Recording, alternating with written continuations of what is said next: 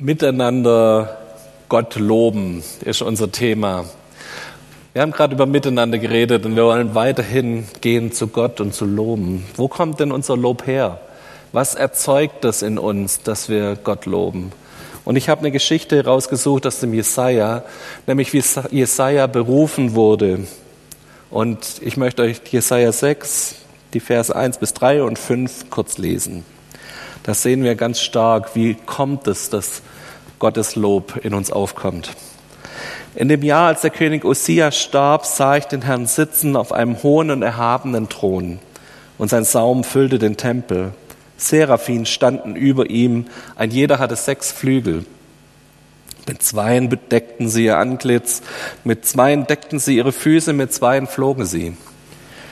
Und einer rief zum anderen und sprach, Heilig, heilig, heilig ist der Herr Zebaoth.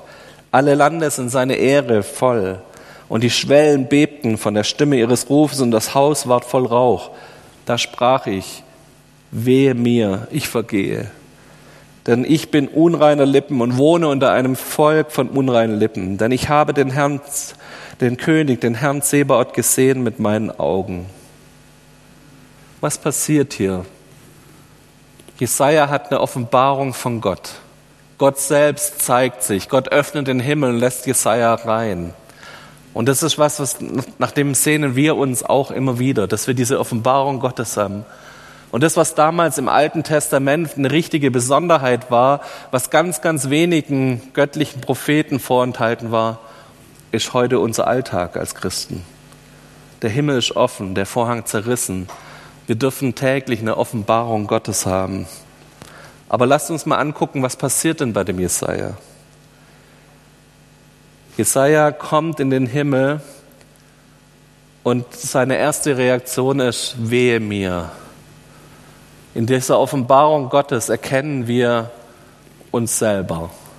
Erkennen wir, wie unrein wir sind, wie wenig wir zu Gott passen mit unserem Lebensstil, mit dem, wie wir, auftreten, mit dem, was wir sagen, was unsere Lippen so von sich geben.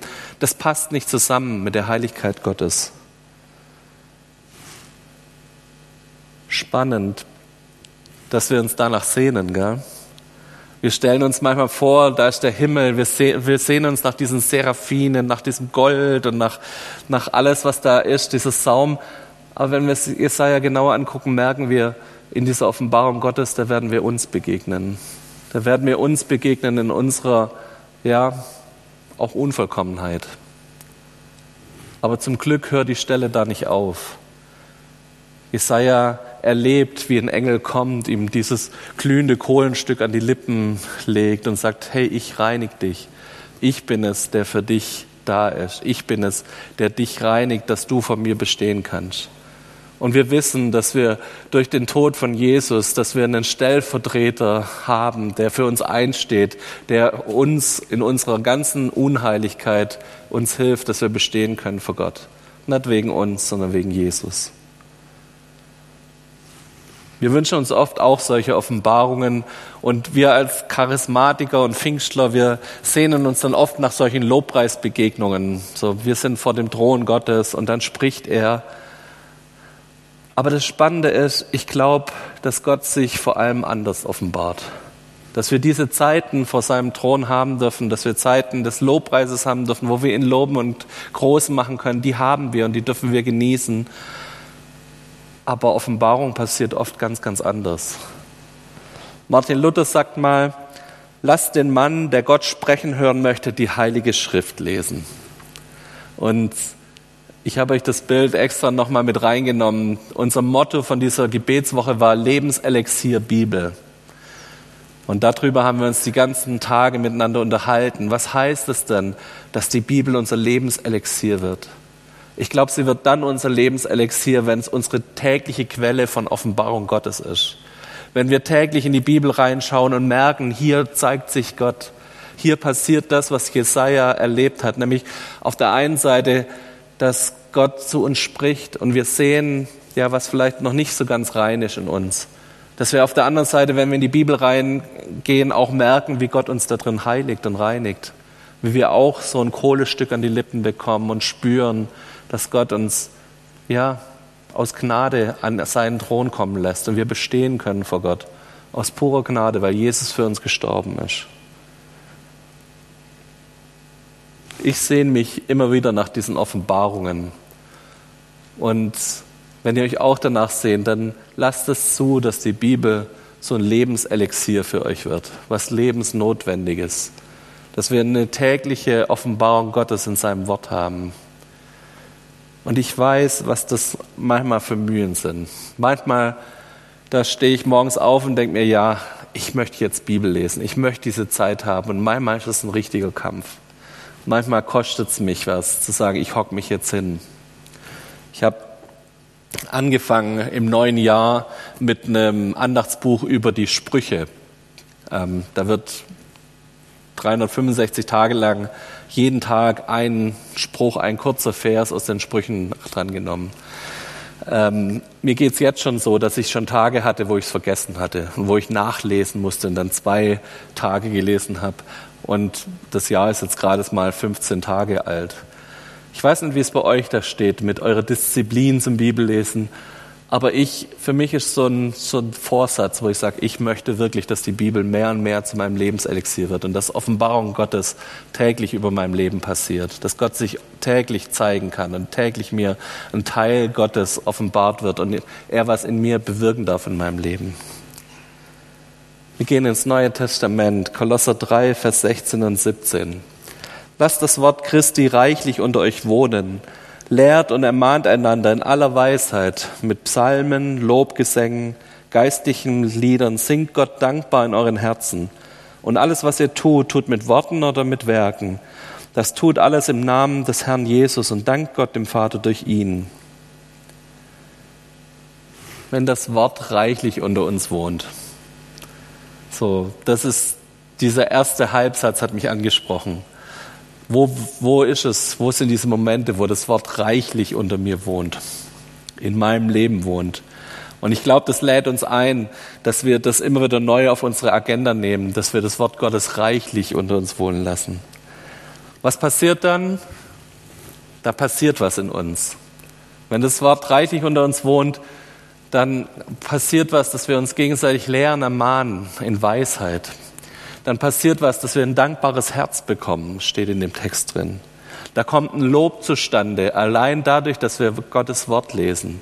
Das passiert, da passiert was in unserem Herzen. Wir haben vorher bei Jesaja drauf geschaut, durch dieses Lob Gottes oder durch diese Offenbarung Gottes ist bei Jesaja passiert, dass er seine Unreinheit erkannt hat.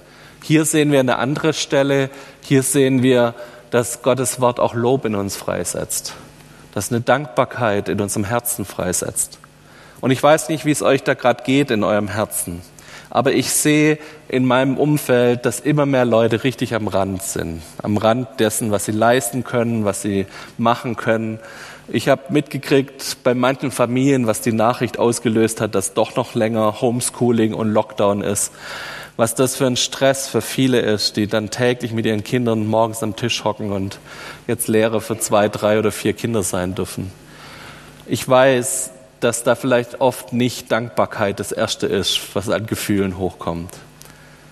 Und trotzdem gucken wir uns diese Stelle genauer an. Wenn das Wort Gottes unter uns reichlich wohnt, dann wird Dankbarkeit ein Effekt sein, den wir spüren dürfen, den wir erleben dürfen, der in uns einfach Kraft gewinnen darf wenn du merkst, dass dir gerade die Zuversicht ausgeht, dass dir die Hoffnung ausgeht, dass dir die Dankbarkeit im Herzen ausgeht und dass da eher gerade was Bitteres ist oder was ist, wo er sagt, du beklagst dich darüber, in welcher Situation du gerade steckst, in welchen, ja, welche Härten du gerade erleben musst, dann probier doch mal, ob das nicht ein Trick ist, dass du das Wort Gottes wieder reichlich unter dir wohnen lässt.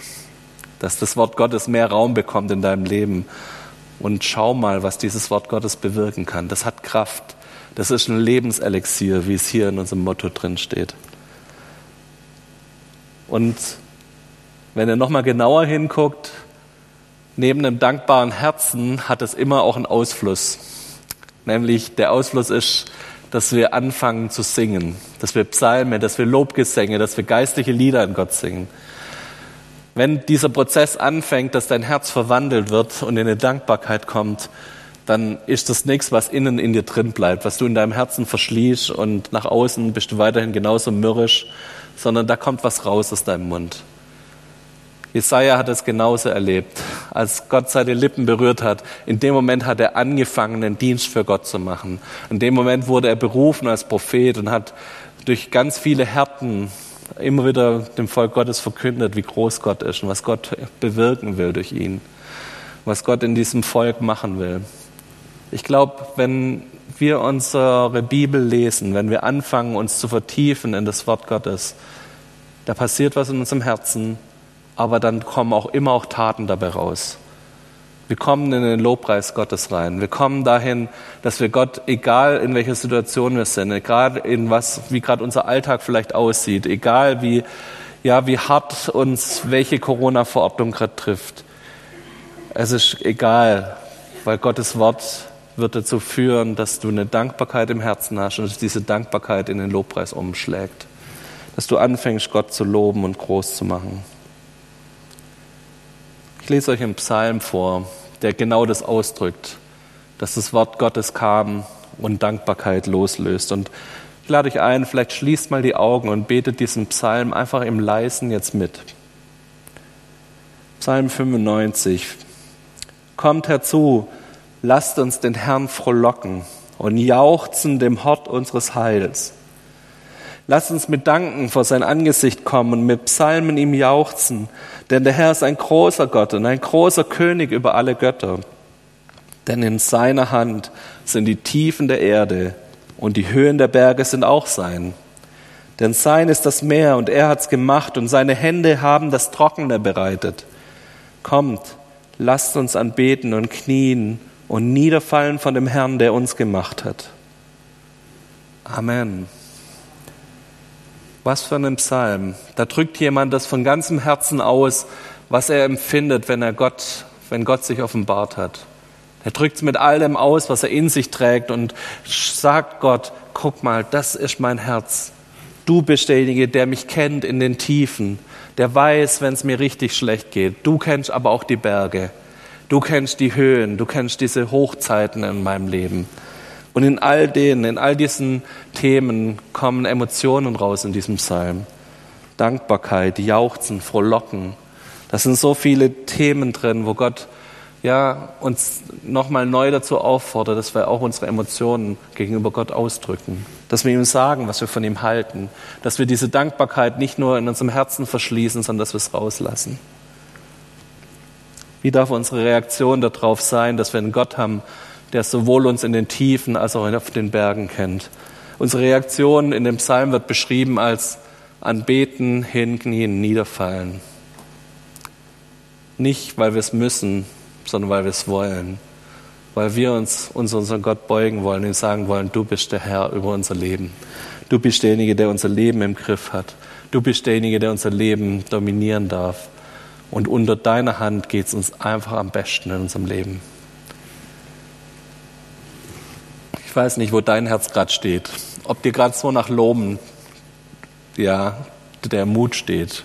Ob dir gerade so nach Loben dein Herz ruft oder du das Gefühl hast, nee, Loben ist gerade eigentlich gar nicht dran. Ich möchte dich einladen, dass du auf dein Herz achtest, dass du drauf guckst, wenn, da, wenn du spürst, das sind bittere Momente in deinem Herzen gerade. Das sind Themen, die einfach dein Herz ja, belasten, dass du dir Zeit nimmst für Gott Zeit nimmst, dass Gott sich offenbaren darf. Vor allem offenbart er sich in seinem Wort. Aber er offenbart sich auch in Lobpreisliedern, er offenbart sich in Gebeten, in Zeiten mit ihm. Und dann guck, was mit deinem Herzen passiert. Ich glaube wirklich, dass in unserem Herzen diese Verwandlung stattfinden darf, dass Dankbarkeit entsteht.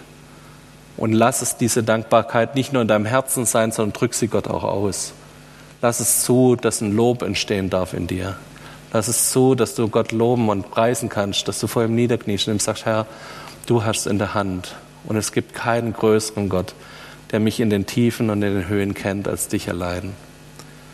Wir wollen das jetzt praktisch machen, auch wenn wir nicht singen dürfen. Ich bitte euch, dass ihr schon nach oben kommt.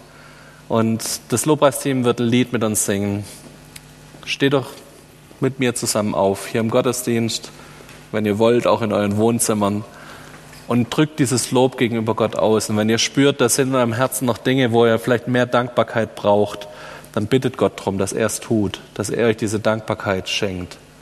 Wir dürfen miteinander Gott loben. Nicht wegen unseren Umständen, sondern wegen unserem Gott. Dazu lade ich euch ein.